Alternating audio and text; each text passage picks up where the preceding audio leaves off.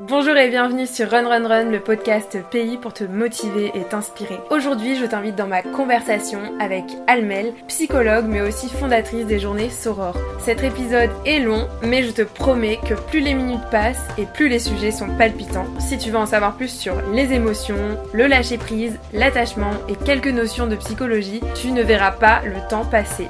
Et puis au pire, je t'ai mis en description les chapitres et les minutes qui correspondent.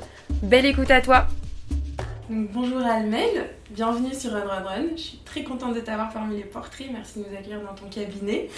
On va parler de beaucoup de choses aujourd'hui, euh, notamment de la confiance en soi, aussi des journées euh, que j'ai eu euh, la chance euh, de découvrir il n'y a pas longtemps. Avant toutes mes questions, tous ces sujets, est-ce que tu pourrais te présenter? Oui, bonjour Ariane, merci beaucoup de m'inviter euh, sur ton podcast.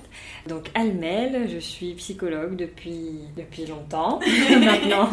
Alors je crois que s'il faut me présenter, je dirais que j'aime accueillir les gens. Ok. Oui, c'est j'aime vraiment euh, accueillir et découvrir les personnes qui sont autour de moi. Et euh, je pense que c'est ce qui a fait que j'ai choisi ce métier. Ok, et c'est depuis toujours, depuis que tu es petite, que tu as cette fibre-là Toujours, toujours, je sais pas, en tout cas. Euh... C'est moi que tu t'en souviens. oui, je me, là où je me rappelle le, le, souvenir qui me vient, c'est au collège, j'aimais beaucoup écouter les gens, j'aimais observer les gens, mhm. et j'avais même appris à lire sur les lèvres parce que j'observais, ah enfin, j'étais pas forcément dans la conversation et j'observais les gens. Et en fait, je pense que ça vient de ma mère, elle est assistante sociale, et. Euh, au collège, euh, j'allais beaucoup à son bureau parce que je j'étais pas très bien et donc j'allais beaucoup à son bureau et je me rappelle, elle venait me chercher et je restais sous son bureau pendant qu'elle recevait qu'elle recevait les gens. Et, et donc euh, voilà, souvent le prétexte c'est que j'avais mal au ventre, mais je pense que voilà j'avais j'avais un problème de, de séparation, j'avais besoin qu'elle qu'elle soit là, et donc je l'appelais, elle venait me chercher et euh, voilà. Je pense que ça vient un peu de là. Et elle aussi au-delà de son métier, elle, euh, elle va beaucoup aider les gens, mm. que ce soit de sa famille ou, euh, ou pas d'ailleurs. J'ai un frère et une sœur, mais on a toujours eu d'autres enfants chez nous, mais parce que elle, euh, voilà, elle, accueille les gens aussi beaucoup. Voilà, donc s'il fallait que je me décrive en tant que personne et pas en tant que professionnelle ou quoi, c'est ça. J'aime j'aime découvrir et j'aime accueillir les nouvelles personnes. Et si on parle un peu plus de ton parcours, du coup, est-ce que tu peux nous en dire plus ce que t'as fait par exemple Comment t'es venue l'idée en fait euh, d'aller euh, en psycho? Alors ça, ça a été plus compliqué. Enfin, je, savais que je, voulais travailler avec la personne. Moi, j'avais une idée très vite que je voulais être psychologue. Et euh, quand je l'ai dit à ma mère et mon père, bon, autant mon père, je pense que ça l'a pas surpris. Autant ma mère, je pense que c'est la peur en faisant ce métier. Mm. Tu sais à, à, quel point ça t'use. Et donc tout de suite, elle a eu peur. Ah, mais non, non, non, non, faut pas que tu fasses ça. Et puis mon frère est plus grand. Et euh, il a, j'ai écouté le podcast de Bérangère et je pense que là aussi il y a, ça. j'ai, fait le même parcours que lui. J'ai, été dans le même, les mêmes écoles, le même collège, le même lycée. Donc j'avais aussi la même chose que Bérangère. Ah, mais t'es la sœur de. Oui, oui, oui, oui, oui. Il est très doué, mon frère. Donc il a toujours été dans les premiers et tout ça. Donc j'avais cette pression de il faut réussir. Donc j'ai fait le même bac que lui, un bac ES, maths parce que lui l'avait fait, mm. j'ai fait allemand parce que lui fait, enfin bon voilà. Mais ça, euh, euh, je voulais, enfin parce que c'était mon, je l'admirais, oui, mm. donc euh, j'ai pas senti la pression de quelqu'un, donc voilà, j'ai fait ES maths et puis en terminale j'ai eu philo, comme tout le monde, et là j'ai connu les auteurs et tout ça, mais la philo même ne m'intéressait pas beaucoup mm. parce que ça me paraissait trop éloigné de la réalité en fait. Et bah, surtout que c'est des auteurs oui il y a très longtemps. Oui, et puis c'est une façon de penser mm. qui est haute quand même, hein, qui euh, où on prend de la hauteur et on va réfléchir, mais euh, en fait dans la vie de tous les jours, enfin, les problèmes qu'on a, c'est bien sûr que c'est à rattacher à quelque mm. chose de très profond, mais parfois juste euh, le problème A, c'est A, mm. point. et, on a besoin de des réponses sur A, mm. pas sur il y a 10 ans. Et, voilà. Donc la philo, j'étais un peu déçue alors que j'attendais beaucoup de ça, et donc là mes parents m'ont dit ok, mais si tu vas faire psycho, pas la fac, quoi, parce que c'était le fourre-tout, ça l'est toujours d'ailleurs, et ils avaient très peur de ça. Mon frère a fait une prépa HEC, il a fait mm. Sciences Po, donc il faut que tu fasses une prépa, il faut que tu fasses une prépa. Donc j'ai pas lâché parce que je, suis quelqu'un, voilà, j'aime. Mon frère dit que je suis jusqu'au boutiste, il faut que j'aille vraiment jusqu'au bout du, du truc et bah donc euh, j'ai insisté, j'ai cherché et j'ai trouvé une école privée à Lyon, donc euh, une école catholique. Et euh, et bah, j'ai fait ma demande, j'ai fait qu'une seule demande, je crois, et j'ai été acceptée. À 18 ans, donc je suis née le 9 juillet, donc j'ai eu mon bac et j'y suis allée directement. Et du coup, c'était la première fois que tu t'éloignais du cocon familial Tout à et de la Réunion? Oui, mais euh, moi, j'avais vraiment cette envie-là. En fait, mon frère est parti, j'étais en seconde. Et on, a trois ans d'écart et on, est, on, est très, on était très fusionnels. Et enfin, j'étais tout le temps avec lui, tout le temps, tout le temps. Et quand il est parti, ça a été une déchirure, vraiment. Je me rappelle, on était en voyage en Europe avec mes parents. Et en fait, on l'a laissé à Paris et nous, on est revenus. Mm. Et, alors, et depuis ça, euh, j'avais fait une crise quand on est rentré en disant que je voulais aller faire mon lycée là-bas, que je voulais être avec lui, que Autant, je, je me rappelle pas trop de cette période parce que je pense que je l'ai un peu mis de côté, mm. mais on me, on me la raconte comme ça et du coup, je me dis ah oui quand même, c'était euh, voilà j'écris beaucoup et donc j'écrivais euh, qui me manquait, enfin ça a été très très dur et donc j'allais le voir euh, deux fois par an et je restais avec lui, des fois j'allais même quand il était à Sciences Po, j'allais en cours avec lui, ah, il m'emmenait, mais bon voilà c'était plutôt le manque en fait. Mm. Et donc quand il a fallu partir, c'était vraiment... Euh, il n'y avait pas d'autre option en fait. C'était pas possible pour moi que je parte pas. Et du coup, tu as as fait combien de temps euh, à Lyon? Alors, euh, j'ai fait ma licence à Lyon, donc à la fac Cato. Et après, je suis allée faire un master à Paris. En fait, je, je savais que je voulais pas travailler en France. Ok. Donc pour moi, il fallait un diplôme qui soit reconnu internationalement et je savais que Paris, euh, c'était... Voilà, quand tu dis que tu as un diplôme de Paris, les gens savent. Pour moi, il fallait vraiment que j'ai un diplôme euh, reconnu à l'international. Pareil, ben, je l'ai eu. Alors, mais une grosse pression parce qu'en fait, euh, à cette époque, tu n'avais pas le droit de redoubler à Paris Descartes. C'est-à-dire que tu avais une note, même pas un UE, mais une note en dessous du 8, et ben tu étais viré et tu devais aller dans une autre fac je suis assez perfectionniste et je voilà moi il faut, je, suis beaucoup dans la compétition en tout cas quand il s'agit de des études. Il fallait que je sois la première et tout ça. Et à chaque fois que je parle de mes études moi j'ai pas connu euh, les soirées étudiantes euh, j'ai jamais été en soirée étudiante. Et c'est pas quelque chose qui t'a manqué euh, avec du recul ou? Non, non, parce que j'étais à fond dans le, mon truc et fallait que je réussisse. D'accord. Et est-ce que c'était euh, toi qui te mettais cette pression en plus? Oui, je pense que c'est ma pression, ça. Ça, c'est pas mes parents, autant. Euh, ils me soutenaient et euh, enfin voilà je c'était oui, c'était la mienne. Il fallait que je sois. Et, je pense qu'il y a le fait que mon frère a toujours très bien mm. réussi. Et dans ma tête, il fallait que je réussisse autant. Quoi. Il fallait que je prouve que euh, la, dernière fois, je regardais une, je, re-regardais une série, Scandale, et il y a le père d'Olivia qui lui dit euh, En fait, nous les Noirs, il faut faire deux fois mm. plus. Je pense pas que ça soit ma couleur, mais je pense le statut et de femme et de femme colorée, et ben il y a cette pression pour que tu aies une crédibilité, il faut que tu sois encore meilleur. Mm. Et, je crois qu'elle était déjà là, cette pression. Ok, c'est ouf en fait de se dire que bah ouais que c'est on a besoin de réussite mm. entre guillemets pour euh, exister ou enfin avoir une valeur euh, aux yeux des autres. Tout à fait. Et je te dis ça et maintenant je me rends compte et c'est vrai, euh, j'y ai jamais réfléchi, mais là je me rends compte à quel point c'est encore plus vrai. J'étais la seule de couleur à la fac, à la fac Cato à Lyon. Et quand j'étais pas, enfin, je ratais jamais mes cours évidemment, mais une fois, je crois que j'étais pas là parce que j'ai dû prendre mon avion pour aller à la Réunion un jour plus mm. tôt. Et bien tout le monde savait que j'étais pas là. Parce que ça se voit déjà.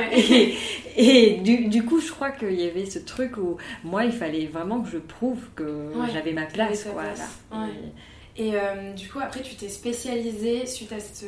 Tu as fait les deux. Enfin, tu as fait Master 2 là-bas.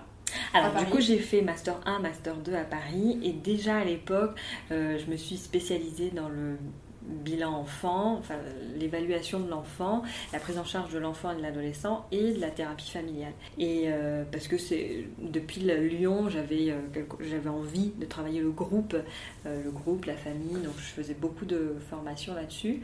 Et la psycho, comme tu sais pas ce que c'est, tu sais pas ce que tu veux. Bien sûr que tu as une idée de ce que c'est, mm. mais pour savoir réellement la fibre que tu as, il faut essayer, il faut y aller, il faut faire. Et du coup, alors là où tout le monde a deux stages, moi j'en ai fait deux par an.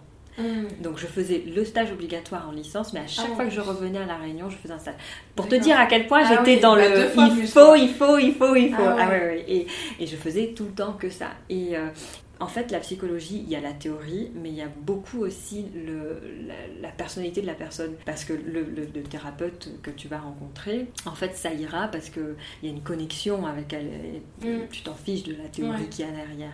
Et il y a notamment une, euh, une maître de stage qui m'a beaucoup marqué à La Réunion.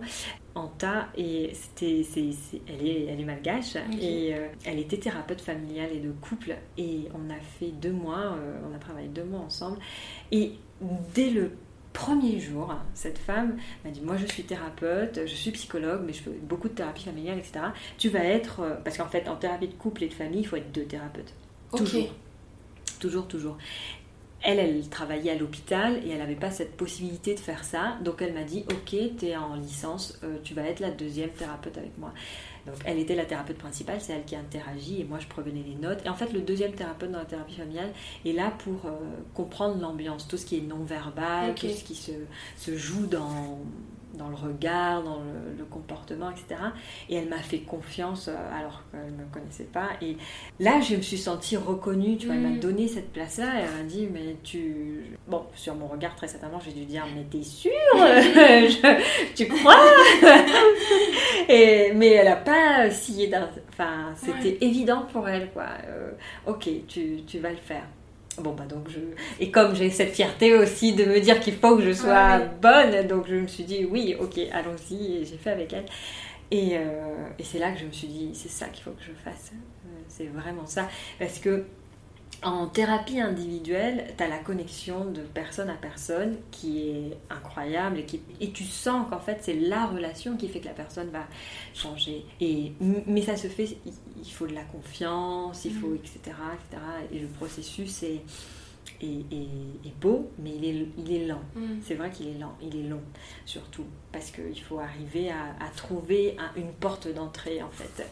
Alors qu'avec la thérapie familiale, ou de couple d'ailleurs, le processus est beaucoup plus rapide parce que ce que la personne te dit à toi en tant que thérapeute, elle le dit aussi à mm. l'autre. Et, donc ça fait bouger beaucoup plus les choses et parce qu'il y a de l'interaction et tout ça. Et, et euh, j'ai vraiment euh, vécu ça pendant mon stage et je me suis dit, ah oui, c'est c'est ça, ça que je veux faire. Et le groupe en soi, que ce soit une famille ou que ce soit un groupe euh, dont les membres ne se connaissent pas, euh, je vois vraiment ça. Et, c'est ça qui, qui m'a, je pense, orienté vers euh, le groupe. Attends, c'est hyper curieux, je savais pas que du coup les thérapies de groupe, les gens, ils, ils, enfin, ils se connaissaient pas. Oui, bah, les groupes de parole, euh, par exemple. de parole, oui, oui, oui. Les, thérapies, les thérapies de groupe, quand tu viens dans, chez un thérapeute, s'ils se connaissent, c'est familles, couples ou mm. alors des familles recomposées, etc. Donc euh, les membres se connaissent quand tu viens en thérapie. Mais après, les groupes de parole, effectivement, par exemple, c'est un groupe euh, de parents porteurs de handicap. Bon, Ils se connaissent pas, mais ils ont un, un dénominateur commun. D'accord. Voilà, c'est sur des thèmes. Par exemple, euh, enfin moi, ce qui m'est venu dans tout ce que tu disais, c'était vraiment d'avoir cette fibre et euh, moi, je pense par exemple aux personnes euh, qui ont envie d'aller voir un psy. C'est très compliqué parce que souvent, t'en as, ils vont avoir une première expérience qui va pas être euh, super et du coup, ils vont être hyper fermés à vouloir y retourner. Mm. Et moi, je suis persuadée qu'en fait, ton psy, tu le trouves, faut que ça matche comme sur Tinder ou comme avec tes potes. Et du coup, comment en fait tu peux choisir ton psy? En plus, tu peux aussi te dire, bah ouais, peut-être que la première fois c'était bizarre parce que mm. l'expérience et tout, mais peut-être qu'il faut que j'y retourne une mm. deuxième fois pour euh, explorer et peut-être que ça va être euh, génial quoi. Alors déjà, il faut qu'on aille voir un psy, il y a plein de choses qui se passent avant d'aller voir. C'est déjà on a la représentation sociétale qui font que en France, c'est c'est mal reconnu. Alors ça change, ça bouge, et moi je le vois depuis 5 ans que je suis en libéral, ça bouge, mais euh, on est en retard, on est clairement en, retard. parce que c'est un, un, frein, on a un peu honte, c'est un le peu regard. tabou. Alors qu'on a tendance à prendre soin de son corps, à aller voir des coachs, euh, à, Tout à, fait. à prendre plein de choses. Euh, et... Mais par contre, sa santé mentale... Oui, alors où là encore, c'est pour ça que je dis que ça change, parce qu'on en parle beaucoup de la mm. santé mentale en ce moment, et, et sur les réseaux, je trouve qu'il y a quelque chose de mm. vraiment de se prendre soin de soi, mais il y a encore l'ancêtre de le psy, c'est pour les fous. Et ça, c'est très... Euh, et je dis qu'on est en retard parce que, du coup, après mon master, je suis allée un an en Argentine, parce que il y a, y a plusieurs pays qui sont spécialisés en thérapie familiale. L'Italie qui est pionnier, dans ça, euh, où ils font vraiment beaucoup de recherches sur la thérapie familiale. Mais euh, je ne sais pas pourquoi j'ai pas choisi l'Italie. Je pense que elle est encore plus loin. Oui, peut-être que c'est ça. Euh, oui, alors j'ai vu mon frère partir en Inde, j'ai vu mon mari mm. aller habiter au Mexique pendant un an, et, je me suis dit moi aussi il faut que j'ai un truc parce que tu mm. reviens de ces expériences-là complètement changées, mm. au-delà de ce que tu vas y faire. Euh, et, j'ai trouvé donc il fallait que j'aille quelque part. Et bon, j'ai choisi l'Argentine parce qu'en plus elle était spécialisée dans la thérapie familiale. Et en fait, déjà, bon, je parlais pas espagnol, donc j'arrive sur un territoire que je connais pas. Mon mari était là, donc on est parti à deux. Donc j'avais cette facilité-là. Mm. Lui, ayant vécu un an au Mexique, était bilingue espagnol évidemment. Euh, mais là où je veux en venir, c'est que l'Argentine, euh, un psy, tout le monde en a. Mm. Tout le monde a un psychologue. Et ils, en sont fiers. quoi. Euh, d'ailleurs, on a fait un, périple et on faisait du stop euh, à Ushuaia. Et il y a des gens qui se sont arrêtés et, ils me demandent alors, vous faites quoi et Je dis je suis psychologue. Mais alors, souvent, ils me prenaient en photo. Ah, super, génial Et là, je me suis dit ah oui C'est chouette d'être accueilli comme ça. Alors qu'en France, tu dis t'es psy, c'est ah, il faut pas que je te parle, tu vas analyser ceci, cela. Alors que. Ou alors, c'est t'as des problèmes, c'est pour ça que t'as fait exactement. Qu'est-ce qui s'est passé euh, Voilà. Donc, euh, ah, j'ai eu un accueil, mais complètement différent où euh, voilà ils faisaient la bise ils étaient contents ils essayaient de comprendre et tout et là je me suis dit ah oui c'est vraiment différent et puis on a eu des amis argentins et, en fait c'est dans le c'est comme ça c'est dans les mœurs on va voir quelqu'un parce qu'il faut qu'on parle et parce qu'il mm. faut il faut qu'on comprenne. Et enfin, voilà, il y a une autre façon d'aborder. C'est pour ça que je dis qu'ici, on a, euh, enfin, c'est encore, euh, même si ça s'ouvre, c'est encore compliqué. Mais alors, donc il y a cette partie-là avant d'arriver et, de venir. Puis après, là où c'est important, et je le dis tout le temps, parce qu'au au départ, je prenais les personnes qui appelaient pour quelqu'un. C'est-à-dire, ah bah j'appelle pour mon mari, mmh. euh, voilà. je, je, prenais parce que je me disais, ok, si elle appelle, c'est qu'il doit être d'accord. Mais en fait, je me suis rendu compte que cet appel, il est hyper important parce que c'est un pied d'engagement. Mais parce que ça fait peur à tout le monde d'appeler, mm. en fait. Et, mais du coup, si on a fait cette démarche-là, déjà, on est entré dans le travail thérapeutique. Donc, je prends vraiment euh, ce temps-là, même si c'est... Parfois même, pour les ados, je demande, à la limite, qui m'envoie un texto Mm. Mais au moins qu'il y ait cette démarche-là. Mais parce que avant qu'il la rencontre, il y a la rencontre d'avec soi-même. C'est-à-dire là, je suis OK pour me dire j'ai besoin de mm. quelque chose et de quelqu'un. Et, ça, je trouve que c'est la première étape qui est hyper importante en libéral, en tout cas. Je pense qu'aussi, euh, enfin, je repars sur les ados. C'est les adultes euh, avec les psys, c'est une chose, mais je pense que les ados, ça doit être encore plus compliqué et t'as vraiment ce truc de bah non t'as pas envie d'y aller. Enfin ça fait vraiment plus comme s'il y avait un vrai gros problème. Déjà tu te cherches tu sais pas se quitter et si tes parents émettent un peu l'idée d'aller voir un psy je pense que c'est moi j'ai vu autour de moi un peu dans ma famille tu vois entre mes frères et sœurs. Si on dit le mot psy, c'est un peu euh, tout un sujet quoi. Alors il y a, y a, quelque chose qui s'ouvre avec les ados aujourd'hui, mais parce que je pense la culture, les réseaux, mm. etc., tout ce qui bouge, alors, je, suis très impressionnée parce qu'il y a des ados qui viennent. Et alors, les ados, c'est une fois qu'ils viennent et qu'ils sont d'accord, c'est hyper simple. En général, euh, c'est 4-5 entretiens, même pas parce que ça bouge hyper vite. Et je leur dis toujours, tu vois, un enfant, ça prend du temps parce que c'est comme un terrain vague. Il faut que je trouve une communication, il faut que je, il faut vraiment un chemin, etc. Mhm. Parce qu'il faut créer. Donc, euh, je passe par le dessin, le jeu, etc. pour aller vers euh, les adultes. La maison, elle est construite. Donc, s'il faut que je trouve le problème, ça va prendre du temps parce qu'il faut déjà que je rentre dans la maison. les ados, c'est en construction. Donc en fait, ça bouge hyper vite. Si la cuisine ne te plaît pas, etc., boum, tu changes. Donc ça va très très vite. Mais il faut cette entrée. Mm. Il faut l'entrée. Et alors, soit tu as l'ado, euh, euh, parce qu'ils parlent entre eux évidemment, il y a de plus en plus d'ados qui ont des psys. Et si c'est ça, c'est simple. S'ils ont repéré, voilà, j'ai envie, c'est simple. Mais comme pour nous. Hein. Mm. Et si par contre ils viennent parce que le parent a dit, ah, ça peut être très très long parce qu'en plus un ado nous voit comme quelqu'un de différent. Alors, quand j'ai commencé, j'avais cet atout de je suis jeune, je suis proche de. Maintenant, malheureusement, c'est fini, j'ai plus cette carte. Et donc, je suis, je suis tombée dans le côté has-been où de toute façon, tu comprendras rien du tout de ce que je vis. Et là, à ce moment-là, il faut trouver. Et si tu restes rigide dans ta dans ton cadre thérapeutique, ça peut pas fonctionner. Moi, là, j'ai des ados, je leur propose, on va marcher, on parle, mm. on reste pas là, ou je leur dis, bon, tu viens, on s'assoit par terre, parce que je, si on reste euh, et, mm. que je reste à ma hiérarchie comme ça, et parce que en fait, c'est pas moi qui la mets cette hiérarchie, c'est eux. Mais, tu ne me mm. comprends pas, c'est sûr, tu ne me comprends pas, tu es une adulte. Et donc moi, il faut que je redescende et qu'ils me voient. Mais en fait, il faut même pas que je sois égalité, il faut que je sois en dessous. Alors, oui, effectivement, je comprends rien du tout, mais du coup, c'est toi qui m'expliques, c'est toi expert L'expert de toi, c'est toi. Et du coup, il faut que j'arrive à inverser ça. Et, à ce moment-là, si je me mets là à mon bureau, enfin, j'ai pas de bureau, mais si je me mets sur cette chaise et je suis en face de toi, l'adolescent, c'est sûr, il me parle pas. Il me parle pas. C'est l'ennemi. Exactement. Et, puis, c'est ma mère qui l'a choisi, ou c'est mon père qui m'a obligé. T'as eu des euh, séances où il disait rien Ah oui, oui, oui. Je, je raconte toujours, j'ai un ado, un an, un an. Et je, me suis dit, là, j'ai été persévérante, parce que j'ai tout essayé. Et pendant un an, pendant les 30 minutes, parce que j'ai réduit à 30 mm. minutes, parce que même pour moi, c'était dur.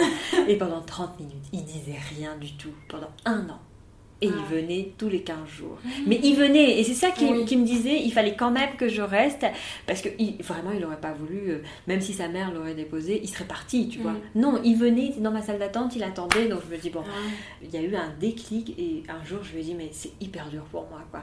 Je, viens, et en fait, moi-même, je suis stressée parce que je sais pas ce qui va. Enfin, je, je sais que je, je là, je t'aide pas et je sais que c'est dur et, et, je le ressens parce que mmh. je et à partir de là, ça s'est débloqué. Et il a parlé. Et, je pense qu'il testait ma persévérance, tu vois, de savoir si j'allais rester. C'est ouf. Si méritait, si je méritais de qu'il me donne sa confiance, tu vois. C'est incroyable.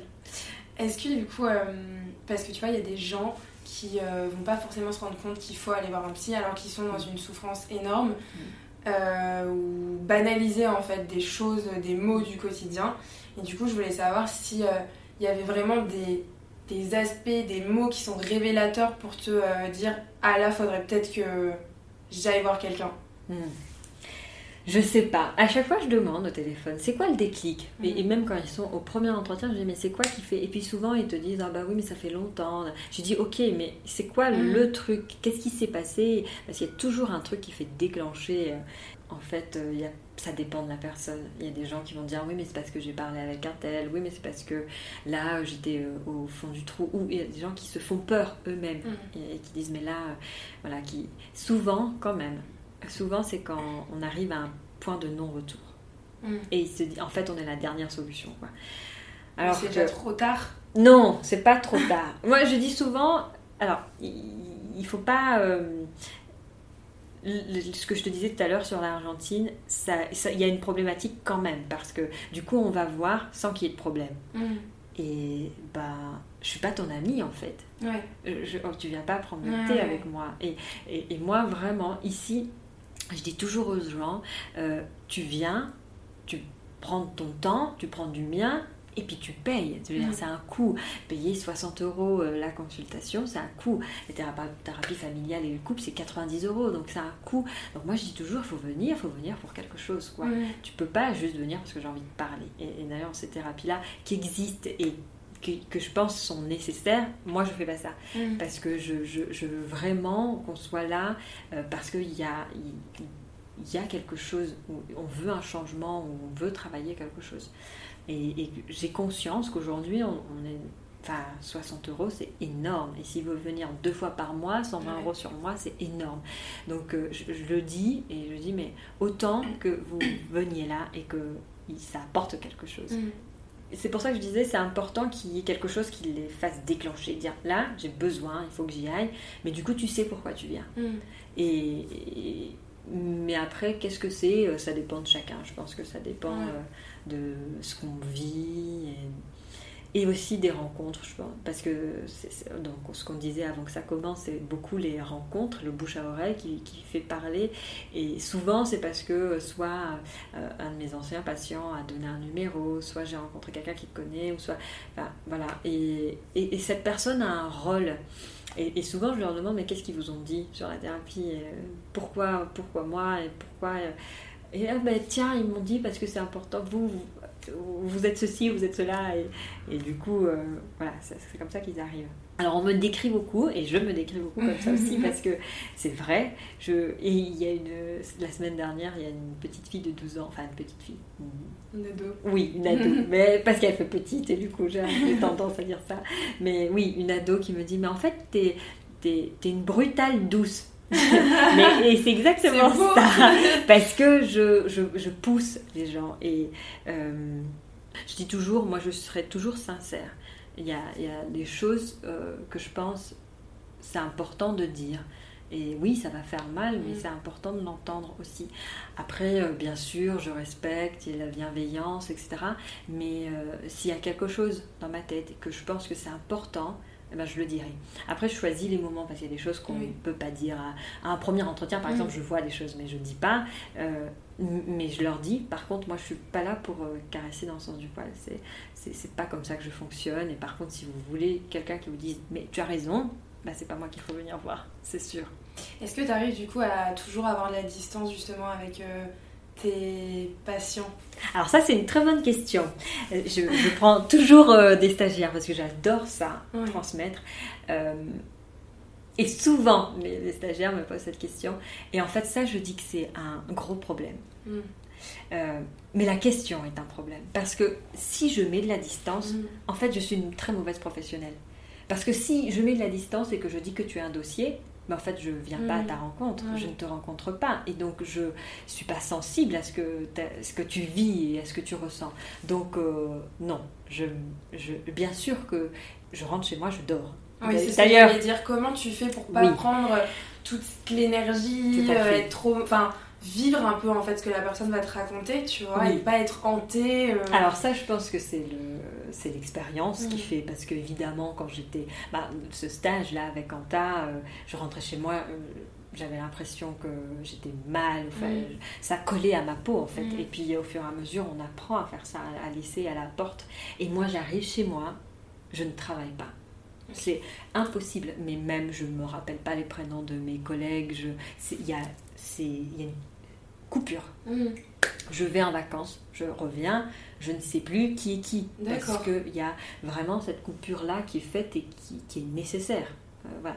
Donc, mais ça, je pense que c'est mon fonctionnement. Et quand je suis dans la séance, je vis avec et je, je suis là. Mais euh, une fois que je suis chez moi, je suis chez je moi. Je pense que pour ce métier, en fait, c'est nécessaire parce que si à chaque fois, si tu prends toute la peine du monde. Euh, et tout autant, et c'est pour ça que je, je, reviens sur la distance, c'est pour ça que je dis aux stagiaires, on parle beaucoup de neutralité euh, bienveillante dans notre travail. Et en fait, si on est neutre, je, je crois qu'on fait mal notre travail parce mm. qu'il faut pouvoir. moi, je dois aller c'est pour ça que je dis il faut accueillir, il faut aller à la rencontre parce que c'est là qu'ils ont, ils ont l'impression que, qu'ils comptent et que leur histoire compte. Et c'est, c'est, hyper important d'avoir cette reconnaissance-là de l'autre et de dire mais ce que tu me racontes là c'est important. Est-ce que tu as des petits euh, conseils euh, à donner pour avant tu vois d'aller justement voir un psy de comment tu peux prendre soin en fait de ta de toi quoi, de ta santé mentale, alors là, je pense que je suis la pire des, personnes pour donner ces conseils. Autant je prends soin de l'autre, autant mm. pour prendre soin de moi, par exemple, déjà c'est horrible. Euh, mais parce que je pense que cordonnier mal chaussé. Hein, en même temps.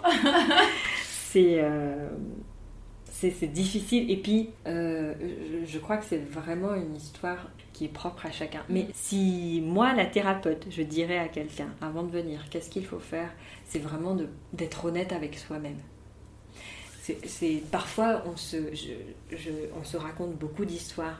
Mais oui, de toute façon. Et puis on relativise beaucoup. Mais un tel a vécu ça et machin. Et on se compare malheureusement en disant si, ça, ça.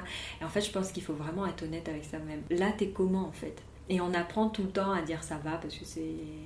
La fameuse question. Ça va? Voilà. C'est pas un vrai. vraiment en fait. Comment tu vas? Et, et, avant de le faire avec les autres, il faut le faire avec soi-même. Là, t'es où tu fais quoi. Et, je pense qu'il a, quand je dis il faut être honnête, il faut pouvoir euh, être euh, euh, à l'écoute des signes parce qu'il y en a notre corps parle, il mm. parle nos émotions. L'émotion, c'est la première communication. C'est-à-dire, je pleure, c'est pour dire je suis triste, je suis en colère, c'est parce que j'ai envie qu'on m'écoute. Et je, enfin voilà, toutes les émotions disent quelque chose. Et hum, voilà, je pense qu'il faut pouvoir être à l'écoute de ça. Je te parle de ça parce que je pense qu'on, non seulement on se raconte des belles histoires pour pouvoir continuer de vivre, mais en plus, on est tellement pris dans une société où tout va vite, où, où tout mhm. est rempli. On remplit tout, on remplit, on remplit, on remplit. Mais tout ça n'a qu'un but, c'est de ne pas s'écouter. Donc, euh, je pense qu'il faut pouvoir euh, prendre ce temps-là, se dire que là, il faut que je, sois authentique et que je sois sincère avec moi-même. Est-ce que ça va? Et puis, si la réponse, ça va pas, c'est Évidemment, la première réponse, c'est pas forcément d'aller voir un psy. Hein. Je, suis la première à dire si, écoute, si tu peux aller euh, voir un ami, ou si une activité, ou si quelque chose te fait du bien et, te permet d'aller mieux, parfait. Quelquefois, c'est vrai que c'est hyper compliqué de s'écouter parce que on, soit on l'a jamais fait, enfin, il faut vraiment prendre ce temps. Et c'est vrai qu'il y a toujours un peu, enfin, moi, pour moi, c'est mon cas, je sais pas si c'est général, mais cette dualité, tu vois, de bah en fait, euh, non, je suis pas bien, nanana, euh, je m'énerve, mes réactions, elles sont pas appropriées forcément à, la situation. Et de l'autre côté, tu peux dire, non, mais enfin, tranquille, en vrai, euh, t'as pas à te plaindre, ta vie, elle est super, enfin, regarde, voilà, là, c'est un mauvais jour, mais il y a trois jours, t'étais bien, enfin, il y a toujours un peu cette confrontation, donc à quel moment, tu vois, tu peux vraiment savoir quel est le vrai toi, tu vois, qui, qui va je pense que les deux sont vrais. Les deux, c'est de pouvoir se dire que ça, c'est l'entièreté de ta personne et que si par contre il y a un déséquilibre et que là, euh, la partie qui te dit non, ça va pas est plus forte et que tu as essayé plusieurs choses qui n'ont pas fonctionné, moi je, dis, je demande toujours, mais qu'est-ce que vous avez fait avant de venir? Quelles a été vos solutions qui ont marché ou qui n'ont pas marché? Et, là, on voit ensemble, ok, donc j'arrive à comprendre ce, ce qui a été important, ce qui était important pour vous de faire. Et, ensuite se dire, bon, bah oui, effectivement, là j'ai besoin de quelqu'un d'autre. Et, la solution, je dis toujours, moi je trouve, je, trouve pas des solutions. On est là pour décortiquer. Et en fait, je vois d'un certain angle ma vie toujours, parce qu'on a des lunettes et on voit d'une certaine façon. Et moi, ce que je propose, c'est d'ouvrir cet angle. C'est vraiment de pouvoir voir autrement les choses, de comprendre autre chose. Après, une fois que tu as vu, une fois que tu as compris, c'est à toi de voir. Est-ce que tu veux choisir de faire autre chose ou est-ce que tu veux garder? Ça, c'est le choix mm. de la personne. Tu parlais justement qu'on avait tendance euh, à beaucoup se comparer, encore plus en ce moment avec tout ce qui est réseaux sociaux. ça peut vraiment euh, atteindre euh, complètement la personne. Et est-ce que tu penses que du coup c'est possible de s'accepter totalement, que ça soit dans les bons et dans les mauvais, tout en ayant ce, tu vois, ce phénomène de comparaison? Hmm. Alors moi je suis, je pense être une éternelle optimiste. Je crois en l'être humain mm. et, je crois qu'on peut tout. Que ce soit le changement ou l'acceptation, à chaque fois les gens me demandent Mais tu crois qu'on peut changer? Oui, je, suis persuadée qu'on peut changer, mais il faut le vouloir. Et, et parfois, je crois que on veut ne pas changer et on veut ne pas s'accepter. Et inconsciemment, tu vois, mm. bien sûr que consciemment, je me dis, ah oui, je vais m'accepter, etc. Mais qu'inconsciemment, euh, parfois, parce qu'on le connaît, parce que c'est plus facile de se détester, et eh ben on continue à le faire. Et c'est pour ça que je parle vraiment d'honnêteté, parce que c'est de pouvoir ouvrir les yeux et de se dire, mais est-ce que là, j'ai réellement envie que ça change? Et si c'est non, bah on est ok. Enfin, Tu as le droit mm. de toujours vouloir souffrir. Mais dis-toi bien que là, tu l'as choisi. Mais voilà, c'est des choses qui sont, je, pense, euh, de soi à soi. Mm. Et là, c'est vraiment entre. C'est son, son histoire et c'est pouvoir être OK avec cette histoire. Mm. Je pense que oui, ça passe en fait d'abord par euh, sa personne et prendre le temps de s'écouter, faire cette démarche-là.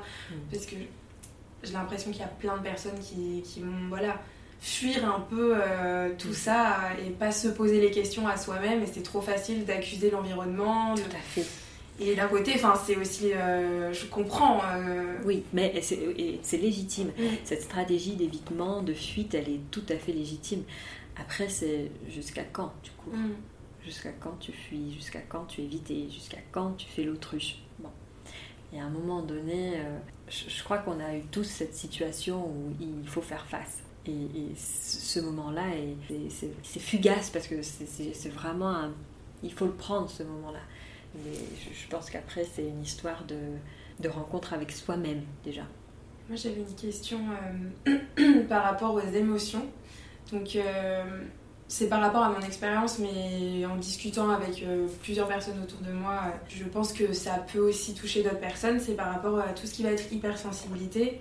Tu vois, j'ai l'impression vraiment que il y a des moments où, je vais vraiment avoir tellement d'émotions que ça va vraiment bloquer et que euh, du coup tu vas pas pouvoir avancer euh, comme tu le veux, comme tu le souhaiterais. Et d'un côté, je me dis, bon, euh, ça peut être cool de. Enfin, toutes ces émotions, de les accueillir et de prendre le temps, de, voilà. Mais il va me falloir vraiment beaucoup, beaucoup de temps pour qu'après je revienne et que je recommence, euh, je fais le parallèle par rapport euh, à mon activité en, à mon compte, fait que je vais vraiment ressentir plein plein de trucs et des fois je vais être tétanisée et je vais plus pouvoir euh, rien faire. Et donc c'est éprouvant parce que tu sais on a tendance à, lire et à voir que il y a un profil type d'auto-entrepreneur, mm. que si tu gères ton business avec trop d'émotions, trop de ci, trop de ça, bah, tu vas pas avoir le recul pour réussir. Et du coup, je me dis, mais les gens qui, ont, qui sont super sensibles, qui voient les émotions différemment, si tu lis ça, demain, tu ne te lances jamais, en fait. Tout à fait.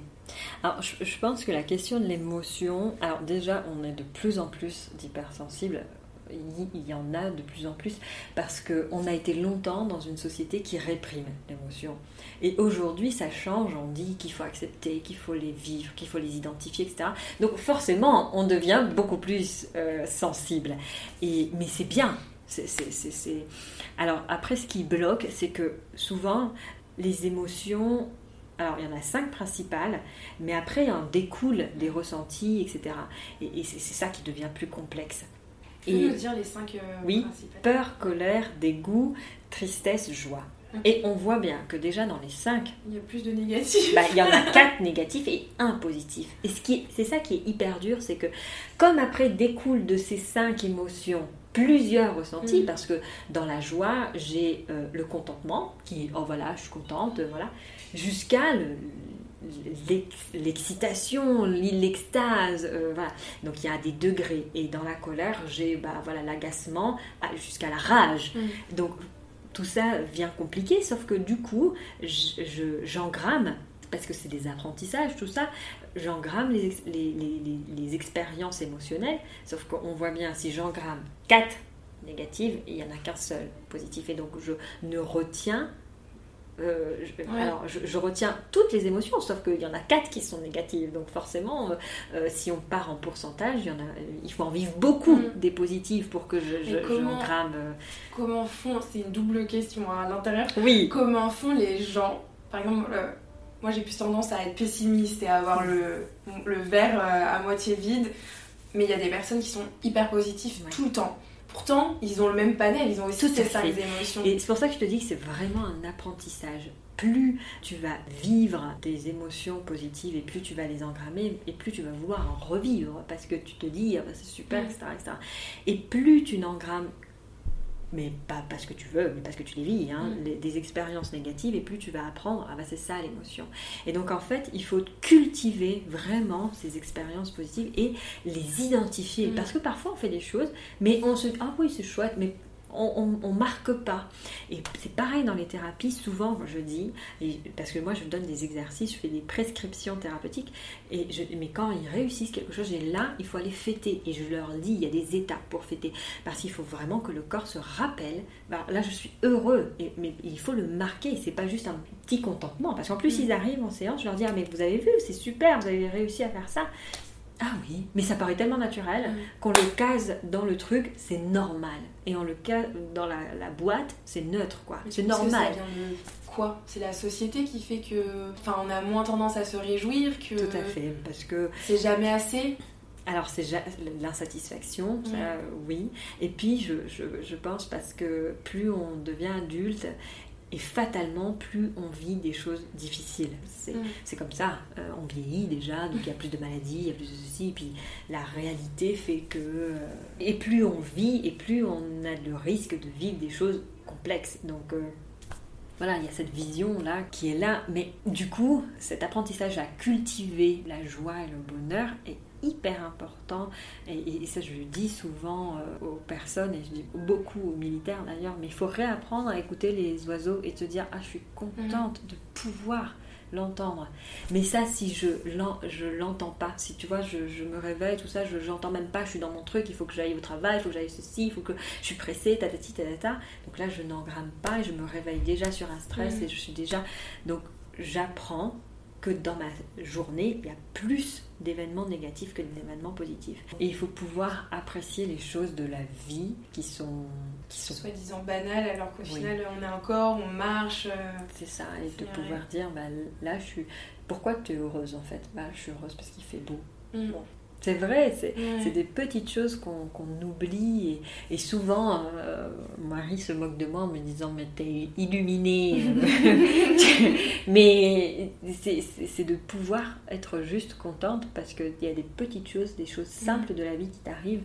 Parce qu'il y a des trucs négatifs qui t'arrivent qui sont petits, mais ils vont te prendre une énergie mais pourtant, c'est un tout petit problème. Et pourquoi tu fais pas la même chose avec le positif? C'est un tout petit truc positif, mais ça te prend pas beaucoup de choses, beaucoup de temps dans ta journée. Alors qu'en fait, tu as une petite fleur, ah bah, émerveille-toi, c'est beau, c'est on te l'a donné. Et... c'est éduquer aussi un peu notre cerveau et nos émotions pour euh, envahir euh, le reste. Mais vraiment, j'ai Et, et sur la question de, du blocage et de l'entrepreneuriat, c'est quelque chose qui, que tout le monde vit et pas que dans le business, hein, d'ailleurs je pense que c'est un peu partout, c'est qu'à un moment donné ça fait bouchon dans notre tête, c'est qu'il y a tellement d'émotions, parce que autant tu es fier de ton business, tu es fier de ce que tu fais, etc., mais autant c'est difficile, tu as peur, la comptabilité, les papiers, le machin, hein. toutes ces émotions sont collées, et en fait ce qu'on fait en thérapie, et notamment en psychotrauma, c'est d'aller tirer sur les fils pour les comprendre, mais là quelle émotion il y a derrière tout ça. Parce que si tu prends juste la peur, parce que c'est celle qui prime, c'est celle qui est plus forte, parce que c'est celle qui est là en premier, eh ben derrière, tu oublies qu'il y a la fierté. Oui, j'ai réussi à le faire, mais du coup, il faut pouvoir donner de la place aux deux, émotions. Mais du, déjà, il faut les identifier, sinon tu mm. peux pas donner de la place. Tu penses que ce fait qu'il y a plusieurs euh, entrepreneurs, enfin des entrepreneurs qui vont avoir du mal, tu vois, à être fiers de ce qu'ils font, mm. c'est parce qu'en fait, ils vont tellement avoir à côté le bagage, oui, euh, je suis stressée, je remets en doute, etc., etc., qu'ils vont pas réussir à exprimer cette fierté et à être satisfait. Parce que j'ai l'impression que c'est toujours, oui, ok, euh, j'ai fait ça, mais. C'est ça, en vrai, euh, mm, mm. voilà, moi j'ai envie d'aller. Enfin, j'aurais pu faire mieux, ou. Et de voir se satisfaire. Oui, je trouve. Et, et, même parfois, presque on a honte d'être fier. Faudrait pas. C'est. Oui. Et, samedi soir, je l'ai encore vécu, et c'est, là c'est mon mari qui me l'a fait voir. Il y a une dame à table, une, une, amie, qui me dit Ah, tu es inspirante, ce que tu écris, ça, ça m'a parlé, etc. Et en fait, j'ai dit à mon mari, mais je savais pas quoi répondre. J'étais là, j'ai dit oui, c'est vrai. Et, et, après, je me suis dit, mais pourquoi? Pourquoi on n'aurait pas le droit juste de l'accueillir, ce truc? Elle te dit quelque chose de gentil, ben super, c'est cool quoi. Ben non, on a toujours ce truc, mais en fait, moi je sais pourquoi je le, le prends pas comme ça, parce que je le dis, mais en fait c'est si facile, c'est si simple pour moi mm. de le faire. J'écris, mais voilà, je me réveille, j'écris, hop, ça m'a pas demandé de, l'effort. Mm. Et, c'est comme si c'était engrammé chez nous, il fallait travailler hyper dur, c'était difficile pour avoir la fierté. Mm. Alors qu'en fait, même pour ce qui est naturel, tu peux être fier. Ouais. Non, c'est hyper intéressant. C'est vrai que. Ouais, tu, tu, banalises ce que tu fais, tu dis non, mais. J'ai pas, ouais, j'ai pas bossé comme un malade, j'ai pas sué, j'ai pas si. en fait, on a une image de pour réussir, pour faire des choses vraiment qui ont un sens, faut avoir trimé quoi. C'est ça, il faut avoir, enfin, faut que ça soit dur quoi, mais parce que je pense qu'on a aussi dans la société occidentale et peut-être plus française parce que ailleurs c'est pas vécu comme ça. Le travail c'est dur, ça fait mal et, c'est mm. inconfortable. Alors que ça, euh, bon, ayant vécu en Amérique du Sud, euh, c'est pas du tout ça. Et, d'ailleurs, il disait beaucoup, mais vous les Français, vous vous définissez par votre profession, mm. alors que nous, on se définit en tant que notre, enfin, ma personne, de ce que je suis. Alors bien sûr, je suis facteur, mais je suis pas que ça, je, mm. suis autre chose. Et c'est vrai. Ah oui, quand tu rencontres quelqu'un, souvent c'est dans les cinq premières questions, euh, tu t'appelles comment, mais après tu fais très vite, tu fais quoi dans la vie? Mm. Bah, j'aime la vie, je me balade. Mais ça met du coup une pression parce que tu te dis, l'autre il va me juger par rapport à ce que je fais. Donc si je lui dis, je suis au chômage ou euh, je suis en train, enfin je suis menuisier euh, plus manuel ou je suis docteur, ça veut dire que ton, ton regard sur moi va changer, il va me mettre dans une case. C'est horrible. Et se défaire de ces représentations-là, c'est hyper dur. moi, j'essaye vraiment, la dernière fois j'en discutais parce que je me disais, mais quand je reçois un psy pas un psy, ça, te met une pression. Et je me rappelle la première fois que je l'ai fait, en plus c'était la première année de mon cabinet, et je recevais un psychologue qui a été un de mes professeurs dans un diplôme universitaire. Mais lui, il se rappelait pas de moi parce que c'était à la fac et tout ça. Donc euh, lui, il est venu et il avait son problème à lui, ce qui et pendant bien 20 minutes, j'étais là, mon Dieu, Almel, qu'est-ce que tu vas faire? Qu'est-ce que tu vas dire? Il va essayer de comprendre. Et puis après, dans ma tête, je me suis dit, mais calme-toi, en fait, il a besoin que tu l'écoutes. Donc écoute ce qu'il a à te dire. mais, mais, de sortir, une fois qu'on t'a dit, voilà, je suis ça, c'est pareil, effectivement, tu reçois des psychiatres et je me dis, oh là là, il va, il va me juger, il va penser ça. Et, et, et, toujours, je me dis, écoute, la personne est là en face de toi, c'est aussi une personne qui, mm comme toi et moi, des problèmes et ça fait partie de la vie. Mais ces représentations sont coriaces. Euh, c'est ça que je, je trouve où il faut qu'on fasse attention c'est qu'aujourd'hui, on veut enlever toutes les étiquettes. Malheureusement, ces étiquettes nous permettent, comme tu dis, à, savoir cerner. Je veux dire, si euh, toi et moi, aujourd'hui, on peut se mettre d'accord pour dire que ça, c'est une table, c'est parce qu'on a les mêmes représentations. Mm. Même si elle est petite, même si elle est ronde, même si elle est carrée, etc. On peut, parce qu'on a appris, quatre pieds, euh, voilà, il y a une planche, c'est une table. S'il faut qu'on déconstruise tout, c'est un coût cognitif. C'est-à-dire, si à chaque fois, je dois réfléchir, ah, mais c'est petit, c'est carré, c'est machin, c'est ceci, euh, pour comprendre, c'est une table, voilà. Donc, en fait, on a on a créé, enfin, notre cerveau a fait des raccourcis et on a besoin de ces raccourcis. Mm. Simplement, il faut pas faire confiance tout le temps à ces raccourcis. Bah, il faut mm. pouvoir aussi et continuer ce que je dis toujours à se questionner. D'accord, c'est une table, mais je peux me questionner. C'est une table pour enfants, c'est une table pour adultes, etc. Qu'est-ce que je peux en faire? Toujours continuer. Et, et, je me dis à chaque fois, plus tant qu'on sera en questionnement, c'est qu'on pourra aller chercher d'autres réponses et on pourra du mm. coup sortir de ces étiquettes. C'est pas l'étiquette qui, qui, pose un problème, c'est qu'on ne se questionne plus sur ces étiquettes, tu vois. Pas dire, ah ben, une femme c'est ça, ou être grosse c'est ça, ou être moche c'est ça. en fait, ok, l'étiquette elle est là parce que peut-être tu te limites toi-même, mais maintenant va poser la question, mais pourquoi cette étiquette est là? Pourquoi je pense comme ça? Est-ce que... Ben, voilà, c'est mm. toutes les, les, les, questions qui vont être autour qui vont être euh, importantes et qu'il faut qu'on alimente euh, toujours.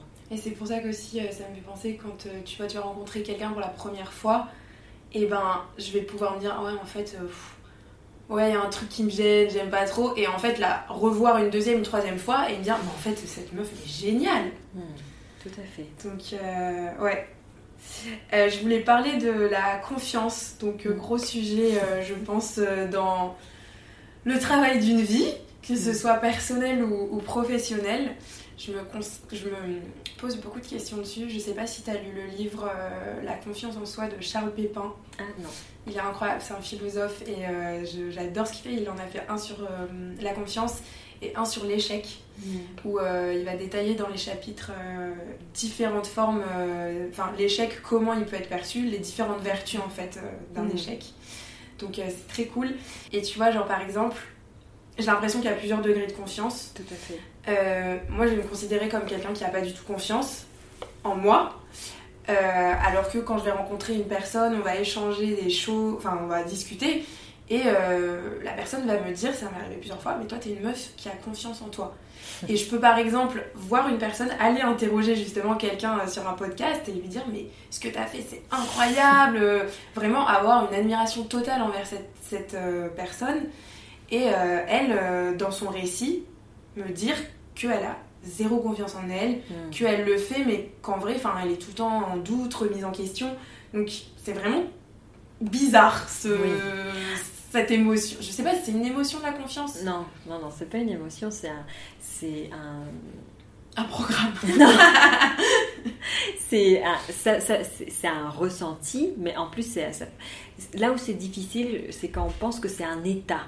C'est-à-dire, j'ai confiance en moi, bah c'est comme ça, c'est statué. Mais en fait, euh, bon, ça, ça. Alors, soit on est sur un ego surdimensionné et en fait, ça, ça en devient un problème parce que quelqu'un qui est juste tout le temps sûr de soi et qui pense avoir tout le temps raison, c'est juste euh, agaçant. Et, puis en fait, derrière, ça cache un mm. grand manque d'estime de soi, parce que j'ai besoin de prouver plus pour pouvoir... Euh. Et, donc quand on pense que la confiance est un état, et ben du coup, on se dit, mais c'est là que je veux aller, il faut que je sois là, il faut que je sois là, il faut que je sois là. Mais en fait, non, la confiance, c'est un chemin c'est un chemin et, oui, il y a des fois, ça va me permettre là sur tel sujet parce que je, suis en confiance ou euh, parce que je suis dans tel contexte avec telle personne, bah, ça me met en confiance, etc. Mais c'est vraiment un cheminement et c'est un processus. Et il faut qu'il soit toujours en marche, ce processus. C'est-à-dire, il faut que toujours, mais, mais comme le bonheur et la joie, il faut l'alimenter parce que il y aura toujours des choses qui enlèvent la confiance. Euh, mais parce que la vie n'est pas un long fleuve tranquille, bah, il faut toujours continuer à alimenter cette confiance. Et je pense réellement que euh, c'est un... Alors, j'aime pas le mot de travail parce que du coup, en France, on a la représentation du travail dur, mais ça reste, c'est pour ça que j'utilise le mot processus. C'est vraiment quelque chose qu'il faut toujours alimenter. il y a des retours en arrière. Oui, des fois je vais douter. Et puis, mais même ce retour est important. C'est justement, comme on dit tout à l'heure, c'est pour se poser des questions et pouvoir rebondir. Donc, euh, il faut en fait arrêter de voir la confiance en soi comme voilà, c'est ça. Et je vais y être. Il n'y aura pas de fin en confiance en soi. il faudra toujours continuellement. Et, je pense que c'est même. Euh, très sain d'avoir des périodes de doute parce que c'est ça qui te permet de te reposer la question, de te repositionner et même de voir tes erreurs pour pouvoir euh, changer. Et si tu étais sûr tout le temps que c'était la bonne réponse, que c'était tout juste, que c'est tout bon, euh, il n'y a pas de remise en question du coup. Donc je, pense vraiment que c'est quelque chose de propre à chacun, tout à fait par rapport à son expérience. Alors oui, il y a des personnes qui vont être plus à même d'avoir confiance et d'autres euh, qui vont en plus avoir peur, mais là c'est une question d'attachement. Alors là je peux faire un cours, c'est un truc qui est hyper important et je pense qu'on n'en parle pas assez. En fait, il y a différents types d'attachement. Les attaches, c'est pas des c'est pas des pathologies, hein, c'est des personnalités. On est comme ça. voilà. Et donc il y a des attachements sécures, c'est-à-dire euh, euh, qui, qui, sont sécurisés, qui ont confiance et qui vont pouvoir aller euh, de l'avant. Et après, il y a trois types d'attachements qui sont insécures. Et en fait, l'attachement, ça se joue entre 0 et 3 ans. Ok. Et après, ça s'appuie. Quand tu parles d'attachement, c'est chaque individu a cette palette de quatre attachements et en fond non, non, en fait, il y a une palette de quatre attachements et, et on est dans. alors, c'est pas une case parce que parfois on peut traverser. Euh, voilà. Mais en fait, entre 0 et 3 ans, et souvent on parle de la mère parce que c'est elle qui s'occupe. Mais en fait, en vrai, c'est la personne qui s'occupe le plus de l'enfant. Ça peut être la tati, l'oncle, la tante, le père, euh, voilà. La personne qui est qui donne le plus de soins à l'enfant. Et donc si cette personne a des réponses adaptées, c'est-à-dire qu'elle est là et qu'elle répond aux pleurs, aux sollicitations, etc., et eh ben ça, va créer de la sécurité parce que l'enfant va se dire ok, je pleure, il a compris, il peut venir, donc je peux avoir la confiance. Et donc d'abord le bébé a confiance en l'autre pour ensuite, à 3 ans, quand il va à l'école, pouvoir intégrer cette confiance, se dire ma maman va venir me rechercher, donc je peux aller à l'école et je peux... Voilà. Et tu penses que du coup, si tu as vécu dans cette période euh, des euh, petits Tout à fait. choses. Et, c'est ça que je dis toujours aux patients c'est des choses qui sont légitimes. Mais ce qui est ouf, c'est que, à moins que on te les raconté ou qu'il y ait vraiment eu un ah bah, trauma de dingue, tu ne sais pas. Tout à fait, parce que effectivement, il y, a, des choses qui se passent de la vie qui sont légitimes. Mm. La mère perd son travail, le père est au chômage, la grand-mère décède, mm. il y a la guerre Enfin, c'est des choses qui sont tout à fait normales. C'est-à-dire, on pense souvent que c'est dû à un gros traumatisme de maltraitance, de machin. Non, parfois, il y a juste un événement qui fait que, du coup, la connexion de l'enfant et de cette personne qui prend soin va être altérée et ça va jouer sur sa sécurité. Et donc, entre 0 et 3 ans, effectivement, on s'en rappelle pas, mais c'est ce qui va déterminer ensuite toute notre euh, façon d'être en relation. Et si entre 0 et 3 ans, alors c'est une moyenne parce que même les enfants sécures, euh, euh, il y a des moments où les parents sont heureusement où ils, sont humains, ils sont fatigués, ça pleure trop, j'ai pas dormi, enfin, bien sûr il y a ça, mais en moyenne s'il y a quelque chose de sécurisant, ça va créer de la sécurité. Et si et après, on a l'attachement euh, ambivalent, l'attachement évitant et l'attachement désorganisé. Désorganisé, là, effectivement, on est dans le traumatisme, là, on est dans la pathologie du lien. Et parce qu'il y a eu soit euh, la maman ou la personne a une pathologie psychique, ça crée un attachement insécure et donc ça crée un traumatisme du lien qu'on appelle. Et l'ambivalence, c'est, ben, comme on disait tout à l'heure, euh, une mère qui peut répondre de manière très très adaptée, qui, peut, qui est là, etc.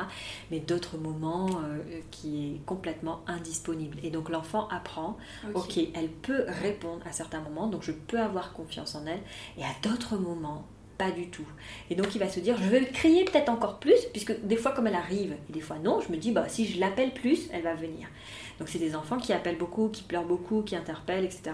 Et qui à l'école vont avoir ce même comportement-là. Et ça crée des adultes qui peuvent avoir très, vraiment confiance en eux, et d'autres moments donnés être complètement... Euh, euh, en insécurité mm. dans la relation, avoir peur de perdre.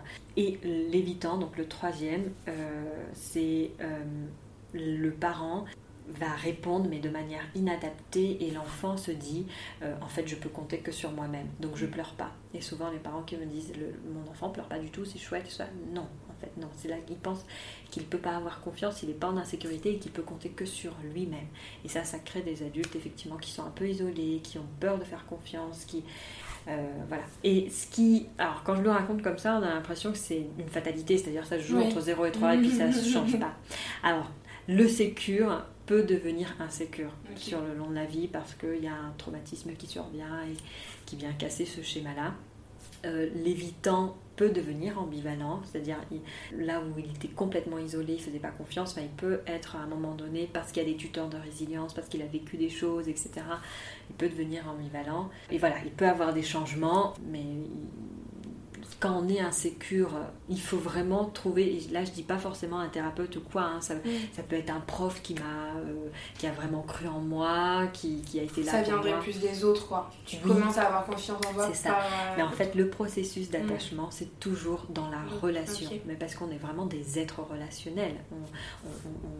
Alors là, quand je dis être relationnel, je parle pas de relation, je parle pas de couple, hein. bien sûr, il y a des personnes qui peuvent ne pas être en couple. Par contre, on a besoin d'être en relation avec nos pères. Donc, euh, euh, et c'est ça qu'on rejoue aussi dans la thérapie, c'est ce que je dis, mais quand il y a un problème euh, de sécurité, eh on va d'abord, ça va se jouer entre nous, je vais être cette personne, donc euh, pour créer la sécurité, et à un moment donné, parce que je vais voir que eh ben, je te la redonne, parce que c'est pour ça que la thérapie, c'est important à un moment mm. donné qu'elle s'arrête aussi, de dire que j'en ai plus besoin, parce que je redonne cette sécurité et qu'il va pouvoir être bien avec soi-même. Merci pour ce cours euh, très enrichissant. Euh, Alors évidemment, j'ai fait des raccourcis parce que c'est des choses qui sont très complexes et, mais, et qui a des variables, mais bon. Mm. Je voulais euh, faire un point sur, je pense que ça va te parler hein, forcément, le syndrome de l'imposteur. Mm. Comment on lutte contre ce, cet imposteur? C'est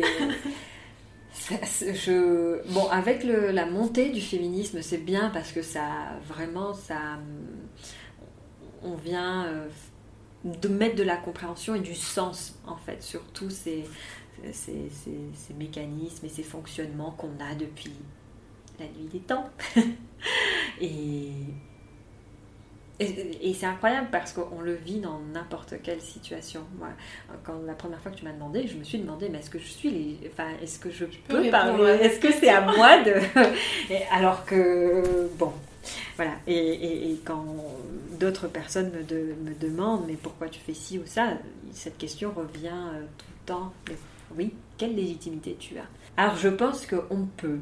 Et je pense que c'est un travail euh, du quotidien quand, mais, et, un, travail collectif, sociétal. Et, plus, et, je pense que là, les réseaux ont, vraiment leur place. Et en fait, tous les médias ont leur place pour véhiculer d'autres euh, façons de penser. Parce mm. que c'est vraiment ça, c'est ancré en nous de, de, se dire que c'est pas notre place, en fait, qu'on n'a pas à être là. Et encore plus en tant que femme, qu'on comme je disais tout à l'heure, que je dois faire plus parce qu'il faut que je mm. prouve que je suis capable de le faire. C'est incroyable parce qu'il n'y a pas longtemps, je, disais ça à quelqu'un et, moi-même, après, je, me regarde et je me dis, mais pourquoi t'as dit ça? Je disais, mais il y a très peu de psychologues hommes et là, je, je dis, et c'est vrai, moi, dans ma promo, il y en avait deux ou trois et en fait, à chaque fois, ces deux ou trois sont excellents. Et je dis, mais non c'est ça qui, qui est dingue, c'est de se dire que moi-même, en tant que femme, je, lutte pour la place des femmes, que je pense que mm. l'homme est plus fort que la femme. Et là, je me dis, effectivement, c'est des choses qui te dépassent. C'est un héritage et c'est de la transmission transgénérationnelle qui va te dire qu'effectivement, l'homme a sa place là et mm. pas la femme ça me désole. Et c'est pour ça que je dis que c'est un travail collectif. Et, souvent, euh, quand j'en parle autour de moi, on me dit mais pourquoi t'en fais une bataille? Parce qu'il faut, en fait, c'est pas ma bataille, il faut que ce soit la nôtre. Mm mais c'est possible, mais si c'est possible, si on avance ensemble. Et là, j'ai une image euh, dans ma tête, c'est que, tu sais, Nemo, quand ils se font attraper par, le, par un gros filet de pêche, et il dit, mais si on nage tous dans le même sens, on peut s'en sortir, mais si chacun est comme ça, euh, dans tous les sens, et eh ben, on s'en sort pas et on va être pris par le, par le pêcheur. Et, c'est exactement ça, en fait. Si on nage dans le même sens et si on se donne tous la chance, l'occasion et le pouvoir de se dire que la femme est puissante, que la femme peut, que c'est possible, eh ben on va y arriver. Mm. Mais par contre, si on se tire soi-même dans le pied, c'est sûr. C'est pas possible. Je trouve que c'est une bonne liaison pour parler des journées sorores. Oui, c'est vrai. Est-ce que déjà tu peux nous en dire un peu plus euh, sur euh, une journée sorore et comment tu as eu l'idée? Alors, comme tu, je disais dans mon parcours tout à l'heure, je suis formée au groupe et mm. donc euh, avant d'avoir mon cabinet libéral, j'étais, et je suis toujours, hein, parce que je fais toujours un peu de salariat à côté, je proposais toujours des activités de groupe et j'ai commencé, en fait, je travaillais avec un public de polyhandicapés, donc aucune autonomie dans le quotidien, et je travaillais avec les parents des enfants polyhandicapés et je voyais qu'ils se sentaient très isolés, etc. Donc j'ai voulu créer une cohésion de groupe parce qu'ils sont isolés de leur famille et les personnes qui comprennent les plus, c'est ceux qui vivent la mm. même situation. Donc je me suis dit, tiens, je vais faire euh, d'abord des cafés parents. Et puis après, je me suis dit, euh, parce que je voyais beaucoup les pères travailler, les mères étaient à la maison et avec beaucoup de culpabilité de ce handicap, etc. Donc je me suis dit, ok, il faut que je crée quelque chose en plus pour les femmes. Donc j'ai créé les journées maman et là euh, je mettais des ateliers et puis c'est venu comme ça. Je rencontrais une esthéticienne, je me suis dit tiens, euh, elle va venir faire des massages sur la journée. J'ai rencontré une femme qui faisait de la poterie, tiens, on va faire la poterie. Après, euh, voilà, les hommes se sont dit ben nous aussi, les papas m'ont dit mais nous aussi on a des journées. Donc après j'ai créé des journées par an, enfin voilà, de fil en aiguille, je suis arrivée à faire ça dans, le, dans le public du salariat que j'avais. Et puis euh, l'année 2020. Euh, en 2020, j'ai traversé personnellement une période très très difficile et dans mon féminin aussi très difficile parce que je devais faire des, euh, des recherches de pourquoi j'avais pas d'enfant. Et donc je faisais plein d'examens. Et euh, de septembre à, novembre 2020 j'ai vécu euh, des trucs et là je me suis dit mais c'est incroyable le parcours qu'une femme doit faire. Et tout ça pour qu'ils me disent à la fin vous n'avez rien madame tout va bien. Là je me suis dit mais waouh c'est le stress ah oui et puis tout ça euh, sous couvert de baisser. Enfin, voilà, c'est normal, tu dois y aller, quoi. Vas-y, je comprends pas pourquoi tu te plains, je comprends pas pourquoi tu as mal. Enfin, tout le monde le mm. fait, donc fais-le, quoi. Euh, voilà. Euh, et, je me suis, et, je me sentais terriblement seule. Alors pourtant, tous les professionnels que j'ai rencontrés vraiment ont été voilà, très bienveillant. mais une fois que je sortais, bon, bah, j'étais là, je me disais, ok, de nouveau, je suis de moi à moi quoi. Parce qu'en plus, parce qu'on fait pas les choses euh, à moitié. c'est le moment où on déménageait, où on achetait une maison. Enfin, c'était le bordel dans ma tête, dans ma vie. Là, c'était voilà, il y avait beaucoup de choses qui bougeaient. Et euh, donc euh, j'étais, on était chez mes parents qui ont une maison à Venecaf et ils ont une grande baignoire, pas écolo, mais des fois, de temps en temps, un petit bain. en tout cas, moi, c'est là toujours où j'ai des idées. ma créativité prend naissance dans l'eau. Je, sais pas, il doit avoir un rapport, mm. mais euh, voilà. Et donc j'étais dans mon bain et je me suis dit, mais en fait, euh, si toi tu le vis, beaucoup de personnes le vivent, et euh, au-delà de, de, la procréation, hein, de, de, la maternité, etc., c'est qu'on a besoin de se sentir entouré, on a besoin de, de, liens, on a besoin de personnes vers qui aller chercher et être nourri de ce féminin. Alors évidemment, autour de moi, j'ai ma mère, j'ai ma soeur, etc., mais j'avais besoin du groupe et là je, sentais que ça pouvait. Alors j'ai tout de suite euh, donc euh, le bain, l'idée, etc. Et puis après tout de suite j'ai écrit, hop, voilà, j'écris, j'écris, j'écris. Et puis de là est venue euh, cette idée de, de, journée Soror. Et évidemment cette question de est-ce que tu es légitime à le faire? Pour une fois, elle n'est pas restée très longtemps cette journée. je me suis dit si si, c'est toi, tu dois le faire, c'est maintenant et il faut que tu le fasses. Et euh, la, première journée Soror a eu lieu. Alors j'aime créer les projets comme ça, j'en fais toujours.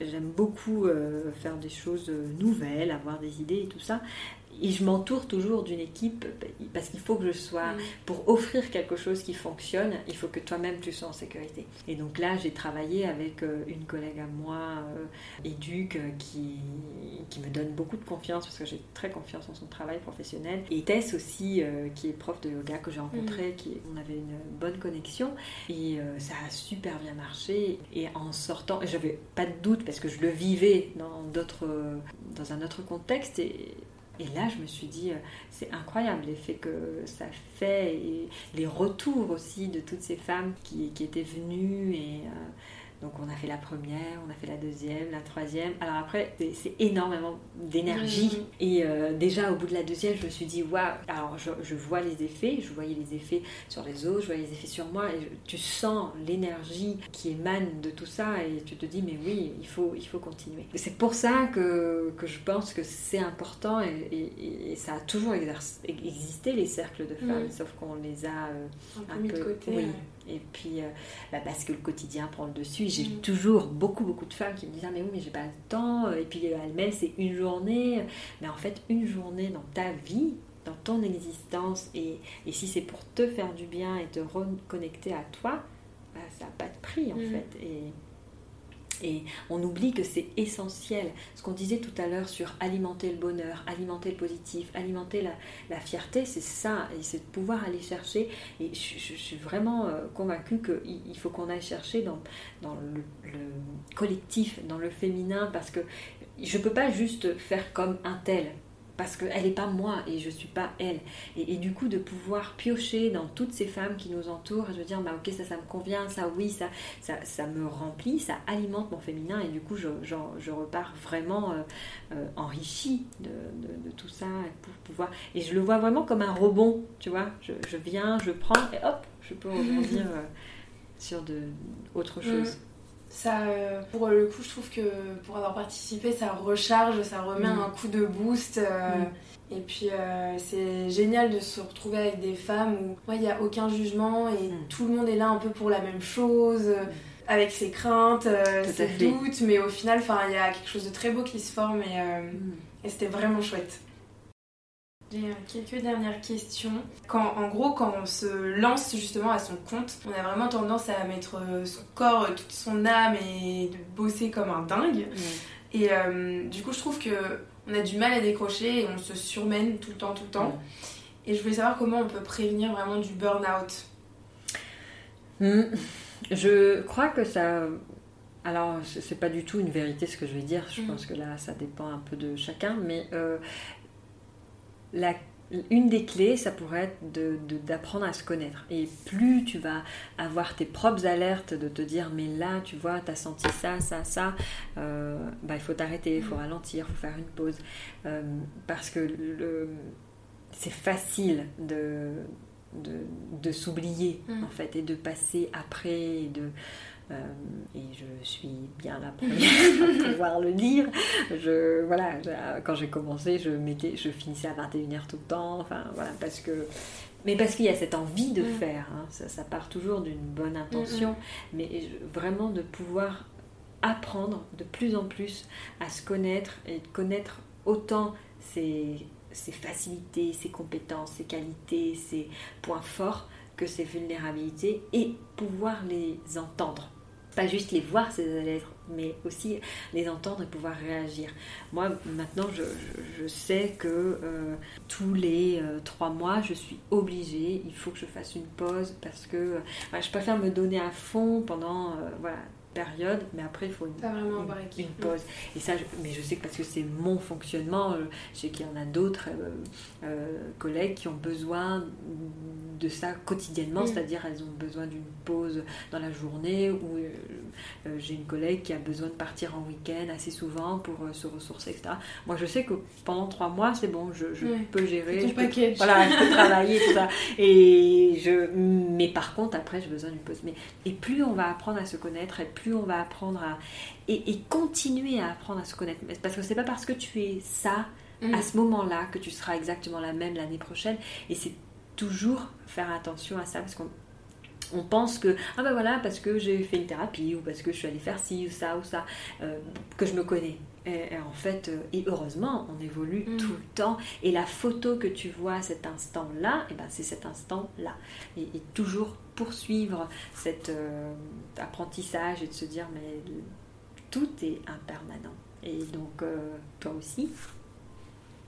Et la dernière question dans ce sujet-là, c'est euh, sur le fait de toujours euh, se mettre la pression et d'avoir euh, du mal en fait à, lâcher prise et d'être toujours dans, tu vois, enfin la société quoi, de contrôle mm. tout le temps, tout le temps. Comment on fait pour lâcher prise et parce que c'est facile, tu vois, de ah se le dire, bon, c'est bon, c'est rien, nan, mais ok, tu te le dis, mais comment après, genre ton esprit là, il, il lâche, il te laisse quoi C'est une question, le lâcher prise, je pense c'est un livre, là, c'est un cours même. Et hum, je pense que c'est aussi un apprentissage. Parce que plus tu vas le faire, et, je pense qu'au départ, il faut s'obliger. Parce qu'on va pas aimer ça, on va pas aimer lâcher prise, on va pas aimer se laisser guider, se laisser flotter, se laisser du temps, etc. Parce qu'on n'a pas l'habitude. Euh, même des fois, moi je vois mon agenda, je a un trou, je dis tiens, euh, mais qu'est-ce que tu vas faire là Et non, en fait, il faut vraiment. Et maintenant, moi je sais aussi dans mon agenda, je colorie et je mets des temps où je fais rien. Parce que c'est important de, de cultiver des temps vides. Parce que alors le vide fait peur à tout le monde, l'inconnu fait peur à tout le monde. Et d'ailleurs, l'être humain, quand il y a un vide, il remplit. Mais il faut, il faut avoir ce, processus de se laisser remplir. Mais, mais pour se laisser remplir, il faut qu'il y ait du vide. Si j'ai plus de vide du tout, je remplis rien du tout. Mm. Et donc là, je suis persuadée que la créativité arrive quand justement on a cette période-là où je, laisse venir, je mm. laisse les choses. et je pense que le bain dont je te parlais tout à l'heure, c'est ça, la créativité, elle vient quand j'arrive à me poser, que j'arrive à, laisser du temps et à laisser venir à moi la créativité. Alors que, si on est tout le temps à remplir, tout on est dans un cycle infernal où il n'y a rien qui rentre. Alors je fais, je fais mm. beaucoup de choses. Et, dans l'entrepreneuriat, il y a aussi beaucoup de créativité parce qu'il faut se réinventer tout le temps, il faut mm. être euh, au, taquet parce que tout change, etc. Donc il faut réfléchir et tout. Il faut absolument mm. se laisser ce temps de flottement où il n'y a rien. oui, c'est pas très agréable, mais c'est là où vient la créativité en le pratiquant, et souvent je dis aux patients, là je vous prescris de l'ennui. je vous prescris, et, je commence tout petit, hein, vous allez faire 5 minutes d'ennui. Mais l'ennui, c'est pas de téléphone, je m'ennuie.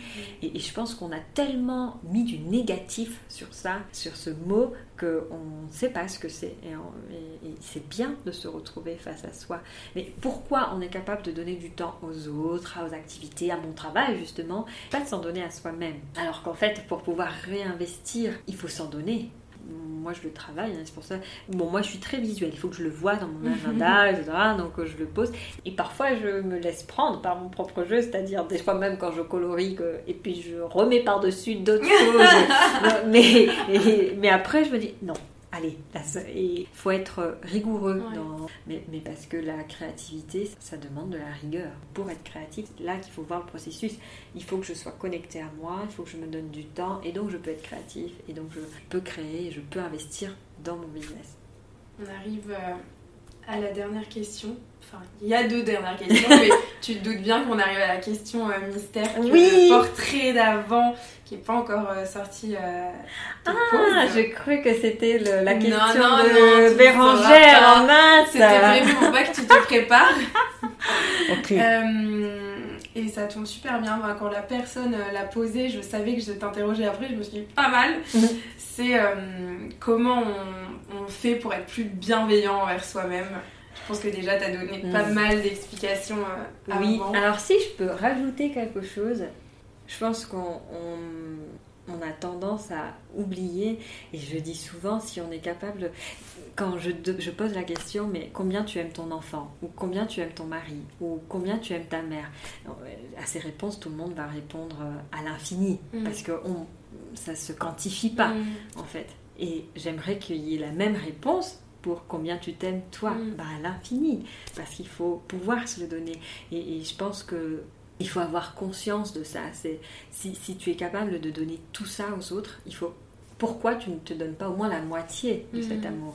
Parce que pour pouvoir donner il faut aussi recevoir et la première personne euh, qui doit donner c'est toi de toi à toi. On a vite fait d'oublier ça, on a vite fait d'oublier parce que on se dit qu'on passe après ou que c'est pas grave, que ça sera un autre moment ou mm. que ça sera.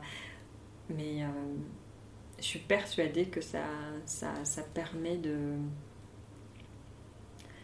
de, de voir la vie autrement et de se voir autrement en fait. Est-ce que tu aurais aussi une question à poser pour... Euh, alors du coup, j'ai pas réfléchi, mais euh, alors, j'ai une question. Comment se faire plaisir soi-même? Ça va être très dur. Écoute, euh, tu auras la réponse dans le prochain épisode. Vraiment, merci infiniment pour ce, cet échange euh, hyper enrichissant. Enfin, déjà, pour moi, euh, c'était, ça m'a appris pas mal de choses. J'espère que ça en apprendra aussi à ceux qui nous écoutent. Et, et, merci du coup pour toute ton énergie et ta présence. Merci beaucoup. Merci, c'était un jeu. Enfin, c'est pas facile. Une expérience. Oui, une expérience pas simple, mais, mais agréable. Vraiment agréable. Merci beaucoup. Merci du fond du cœur d'être arrivé jusqu'à la fin de cet épisode. Surtout, n'hésite pas à venir discuter en DM sur Insta avec nous, runrunrun.podcast ou timel-du-bas mql pour nous dire ce que tu en as pensé. Ça nous permet d'être boostés et à mon tour de continuer à vous créer du contenu sur ce podcast. N'hésite pas non plus à me laisser un avis sur Apple Podcast, ça on prend toujours, ça soutient grave le projet. Et je te dis à très vite. Bisous